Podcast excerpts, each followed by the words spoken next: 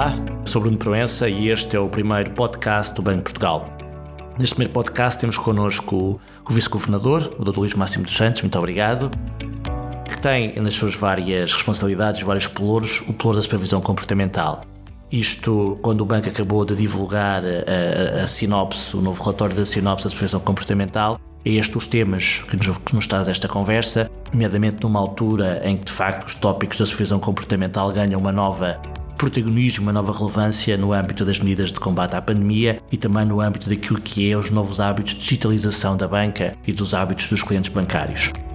Mais uma vez, Dr. Luís Máximo dos Santos, muito obrigado por ter aceito o nosso convite e arrancava já com a primeira, com a primeira questão, o primeiro tópico da nossa conversa, que é, eh, estava para ter total, no tal relatório que falei, na sinopse, que é a importância do regime das moratórias uh, no âmbito das medidas que foram tomadas uh, uh, do combate aos efeitos económicos da pandemia. Bom dia, obrigado Bruno. Enfim, eh, agradeço até a oportunidade que, através do, do DCM, me dão de poder eh, falar aqui um bocadinho em torno das questões tratadas no âmbito da sinopse, desta sinopse das atividades de supervisão comportamental. É um, como sabemos, é um documento regular, enfim, que no fundo faz sempre o balanço do que é que está a ser feito ao longo do primeiro semestre de cada ano e é um documento importante no sentido em que é um documento que é, se insere é, de uma forma bastante relevante numa das, é, numa das tarefas que o banco deve fazer, que é prestar contas. E, para mais, como disse bem, quer dizer, num contexto em que uh, as questões da, enfim, da supervisão comportamental ganharam ainda uma acrescida uh, importância por força das circunstâncias que descreveu, esta sinopse contém, enfim, um acervo de informação muito vasto, mas que eu diria não é excessivamente extenso, porque é proporcionado em relação à atividade que o banco desenvolveu.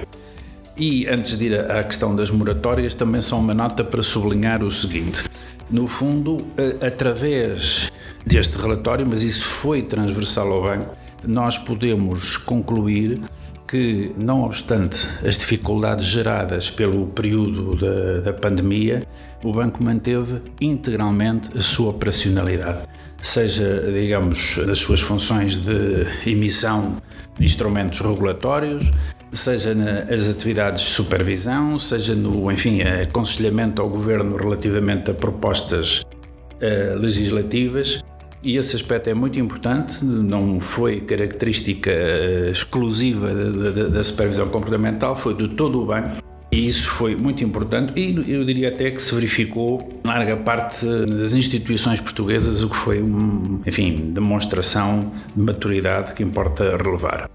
Quanto às moratórias, Bom, as, as, moratórias são de facto uh, um instrumento que é absolutamente indispensável para lidar com a situação inédita com que fomos confrontados. Se elas não existissem, teríamos seguramente uma vaga imediata de incumprimento dos créditos e, portanto, isso iria ter inconvenientes perfeitamente tremendos eh, para as empresas, para os clientes, eh, pessoas singulares, enfim, até para o próprio sistema financeiro e seria, digamos, algo completamente injustificado, porque foi uma situação que se impôs ao conjunto do país, eh, completamente, enfim, alheia à vontade de quem quer que fosse, e isso seria uh, extremamente uh, negativo. De maneira que a adoção da, da, das moratórias de crédito, que, enfim, não foram só uma iniciativa pública, mas também tiveram acompanhamento por parte das instituições, as ditas moratórias privadas, e isso também é importante sublinhar, porque significa que houve uma compreensão global da utilidade deste instrumento. Agora, evidentemente, é um instrumento e uma medida política importante, mas não vai ser uma panaceia. Quer dizer, as moratórias permitem gerir e ganhar tempo, gerir melhor a conjuntura imediata, mas eh, haverá um momento em que terão de cessar. E aí eh, vem ter de pensar-se numa espécie de estratégia de saída, porque, enfim, a recuperação da atividade económica provavelmente não vai ser de índole a que, eh, uma vez terminadas, enfim, as moratórias, a suspensão das prestações dos reembolsos dos créditos, todos os beneficiários delas possam estar em condições de passar a cumprir. E, aliás, eh, há indicadores que, mesmo na atual situação com as moratórias, para aqueles que não estão sujeitos, enfim, ou não se encontram em condições de ficar abrangidos por respectivos pressupostos, já há um aumento de incumprimentos no sistema. Portanto, eh, as moratórias, sem dúvida, foram uma peça essencial, mas talvez o que valha aqui a pena sublinhar, a meu ver, independentemente da questão das moratórias, é o seguinte: Acho que desta vez eh, se conseguiu uma resposta articulada e completa eh, da parte das autoridades. E porquê é que eu digo isto? Porque houve medidas, naturalmente, de política monetária, na sede própria, não é? Ao nível do Banco Central Europeu. Houve medidas eh, de natureza orçamental, houve medidas de natureza micro macro e microprudencial e houve medidas de natureza comportamental. Portanto, quer dizer, foi, foi uma, uma atuação articulada, muito mais rápida, apesar de algumas inici hesitações iniciais ali na União Europeia, na, na, na fase uh, mais embrionária do processo, foi uma atuação articulada no plano europeu, no plano dos Estados-membros, visando acorrer às situações que estavam a colocar-se no terreno, mas também, enfim, preparando, com agora o plano, os planos, os programas de cooperação, o futuro. Isso é uma grande diferença em relação ao que se passou uh, face à crise de 2000, uh, enfim, à crise financeira global, 2007, 2009, 2010, todos esses anos, e, e digamos, deixa, eu diria, um sinal de esperança eh, numa conjuntura e numa situação, não é só conjuntural, que tem muito pouco de esperançosa em si mesmo, não é? Mas seja como for, do ponto de vista do que era preciso fazer, as coisas foram feitas, mas isto é só a primeira fase. Agora falta todo o resto, não é? Isto é ver como é que eh, as economias podem recuperar, vai ter que haver uma diferente alocação de, de recursos, os programas de, hum, enfim, financiados com os fundos que aí virão mais tarde ou mais cedo terão de ser bem gizados e ser eh, eficientes para produzir eh, mais crescimento. Deixe-me voltar aqui um bocadinho a comportamental, porque havia aqui um ponto que eu acho que, que, nós já tínhamos visto e que tínhamos visto no passado, que é nos últimos tempos com a questão da digitalização e dos novos hábitos dos clientes bancários, nós já tínhamos assistido a uma subida da relevância da supervisão comportamental. Ou seja, novos hábitos de clientes bancários e novos canais colocam novos desafios e que, obviamente, a supervisão comportamental foi fazendo essa adaptação. Na sua opinião, qual é esse caminho que a supervisão comportamental tem que ir fazendo no futuro para, para acompanhar estes novos desafios que vinham antes da pandemia, mas que a pandemia, como nós sabemos, e vemos isso com os contactos, assim como veio no fundo catalisar esse tipo, ser um catalisador desse tipo de comportamentos uh, e desse, desse transfer para, para o digital? Pois, eh, enfim, tem havido um debate interessante que é de saber se a pandemia está, sobretudo, a acelerar tendências que já estavam em curso ou se está a construir uma espécie de novo mundo, não é? Eu acho que, eh, no fundo, as duas perspectivas nem sequer são antagónicas, eh, elas convergem por isto, porque de facto a pandemia acelerou um conjunto diversíssimo de tendências que estavam em curso e a maior utilização dos meios digitais é sem dúvida uma delas, mas como tudo isto se fez muito rapidamente, quer dizer, gera também um novo mundo em si mesmo, não é? Porque eh, uma coisa é uma evolução que se estava a dar de uma forma eh, segura do ponto de vista da tendência, mas mais gradual, e é esta, eh, enfim, revolução que entretanto acaba por ocorrer em função da, da crise sanitária. Repare, as questões comportamentais na economia eu acho que durante algum tempo foram muito desvalorizadas. Uh, felizmente, acho que não é hoje a realidade. Uh, a generalidade das instituições, mesmo a nível económico internacional, já compreendeu isso o sinal dado em 2017 com o Prémio Nobel da Economia atribuído a, a Richard Taylor é também um, um, enfim, um indicador e, portanto, não é por ter o ploro da, da, supervisão comportamental que eu venho dizendo, enfim, desde já há alguns anos, desde que, que ingressei, que há, há de facto esta tendência para dar mais relevo eh, ter melhor regulação e ter que ter uma supervisão de facto eh, com qualidade e, sobretudo, adaptada ao modo como, entretanto, os eh, consumidores passaram a relacionar-se com os bancos. E é aí que entra, de facto, eh, toda a questão da, da, digitalização. Quer dizer, é uma matéria ainda que não sabemos tudo, não é? Quer dizer, é, é um processo que se faz sempre à medida que o mercado evolui. A supervisão tem de dar resposta para não se tornar um exercício burocrático, mas que fica de fora. Eh, das questões essenciais e, portanto, no caso concreto, o Banco de Portugal, desde, enfim, 2016, tem dado, de facto, eh, uma atenção muito grande, seja a promoção de inquéritos, seja a promoção de campanhas, a questão de medidas concretas, instrumentos regulamentares, de, reportes de informação, porque a digitalização oferece, de facto, ao processo de transformação digital, melhor dizendo, oferece oportunidades muitíssimo boas, mas evidentemente isso tem sido repetidamente dito nos relatórios do banco, comporta enormes riscos. Enormes riscos no sentido enfim, desde logo segurança, comportamentos dos consumidores menos ponderados, mais imediatistas, mais repentistas. E, portanto, nós temos atuado junto das instituições, acompanhando, enfim, mesmo de perto, o lançamento de determinados produtos e até que ponto eles são conformes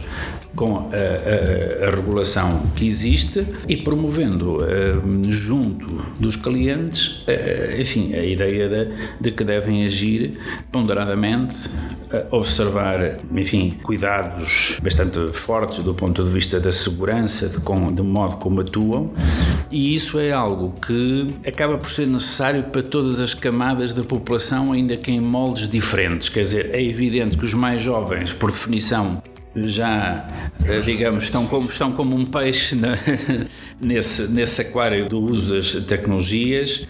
mas mesmo assim, muitas vezes, até às vezes por falta de maturidade estrutural inerente ao seu processo de crescimento, também não, não, não o fazem da melhor forma. Ehm, e depois há outra dimensão que é, enfim, dar os instrumentos básicos para que as pessoas, enfim, mais idosas, que não estão tão familiarizadas com esse uso, o possam fazer e junto de camadas mais vulneráveis da população para que a digitalização funcione também como um instrumento de inclusão financeira. Isso é hoje um tópico relevantíssimo na agenda internacional sobre esses temas.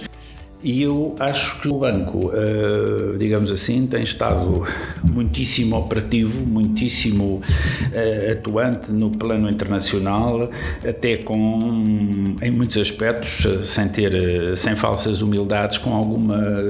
liderança nas instituições que se ocupam destas matérias. E não posso deixar de referir aqui, por exemplo, a Finconet, cujo trabalho é muito importante, tem uma dimensão que transcende a geografia europeia,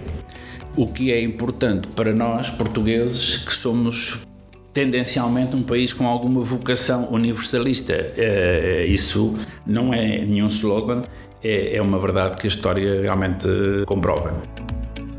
Outra das apostas tem sido uma aposta clássica, digamos assim, já na área da comportamental e na área do banco, os serviços mínimos bancários, que aliás já têm parceria com as autoridades nacionais, com, com o próprio governo. Foi feito já um protocolo passado da Segurança Social também sobre, sobre essa questão. Recuperando uma ideia que, que o Dr. Máximo dos Santos reportou há pouco sobre, de facto, esta questão das estratégias de saída da crise e da forma como, mesmo no fim das moratórias, muitos, provavelmente muitos clientes bancários e muitas famílias vão ter dificuldades nas suas relações com as instituições financeiras. Estes serviços bancários podem ser aqui um instrumento, digamos assim, de gerir essas estratégias de saída, uma vez que permitem ter pacotes com custos mais baixos, obviamente, para famílias. Obviamente também temos tipo de necessidades financeiras mais baixas, mas lá está nesse layer, nessa camada da população pode ser merecida, até porque nós temos continuado a ver que os números das contas de serviços mínimos bancários continuam a subir o que significa mais, o que, comprova de facto que há aqui uma, eh, quando há um produto, digamos, apetecível para uma camada da população. Sem dúvida, sem dúvida que sim.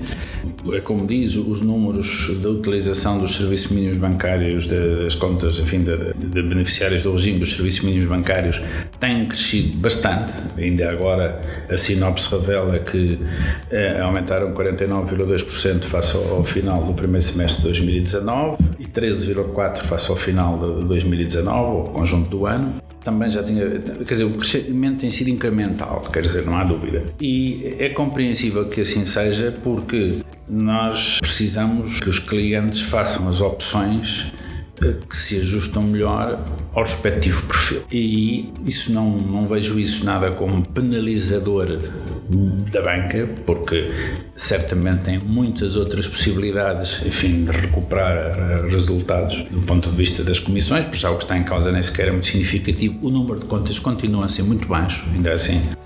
E, portanto, é um caminho importante, eh, é, é realmente uma boa solução para um determinado tipo de extratos da população e é por isso mesmo que o banco tem promovido a utilização dos serviços mínimos bancários, fiscaliza sempre de forma bastante atenta, participa no debate público e nas alterações legislativas que têm existido, enfim, nessa matéria. Enfim, eu próprio já fui à, à Comissão de Orçamento e Finanças para, para discutir alguns projetos sobre este ponto. E, portanto, acho que é um, um, instrumento, enfim, que já tem uns anos, mas que teve durante muito tempo um bocadinho adormecido ou hibernado, mas que agora eh, eu acho que as pessoas, talvez até fruto já de um pouco mais de literacia financeira, quer dizer, no sentido das pessoas ficarem mais despertas para como é onde, digamos, eh, tomar as, as opções que mais lhe convém do ponto de vista dos seus recursos perante as instituições bancárias. E, portanto, eh, sem dúvida, acho que agora este processo em que,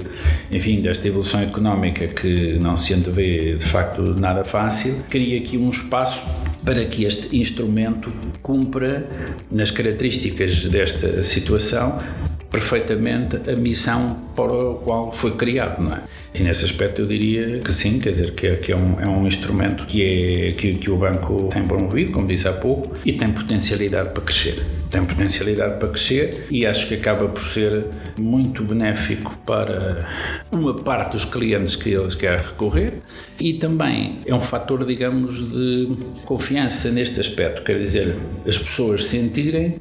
que vão a uma instituição e que há um, aqui um produto é? que vai ao encontro das necessidades delas. E, e a confiança na, na, nas coisas faz também de pequenas coisas, não é? E uma das coisas que nós tentamos é precisamente, por exemplo, que este produto seja adequadamente divulgado, enfim, pelas próprias instituições, que nem sempre, às vezes, o, o querem fazer, mas também aí tem havido uma grande evolução. E a nossa fiscalização é no sentido de, digamos, os, as instituições cumprirem a legislação em vigor e a regulação em vigor e, e informarem os clientes devidamente desta opção que têm uh, ao seu dispor.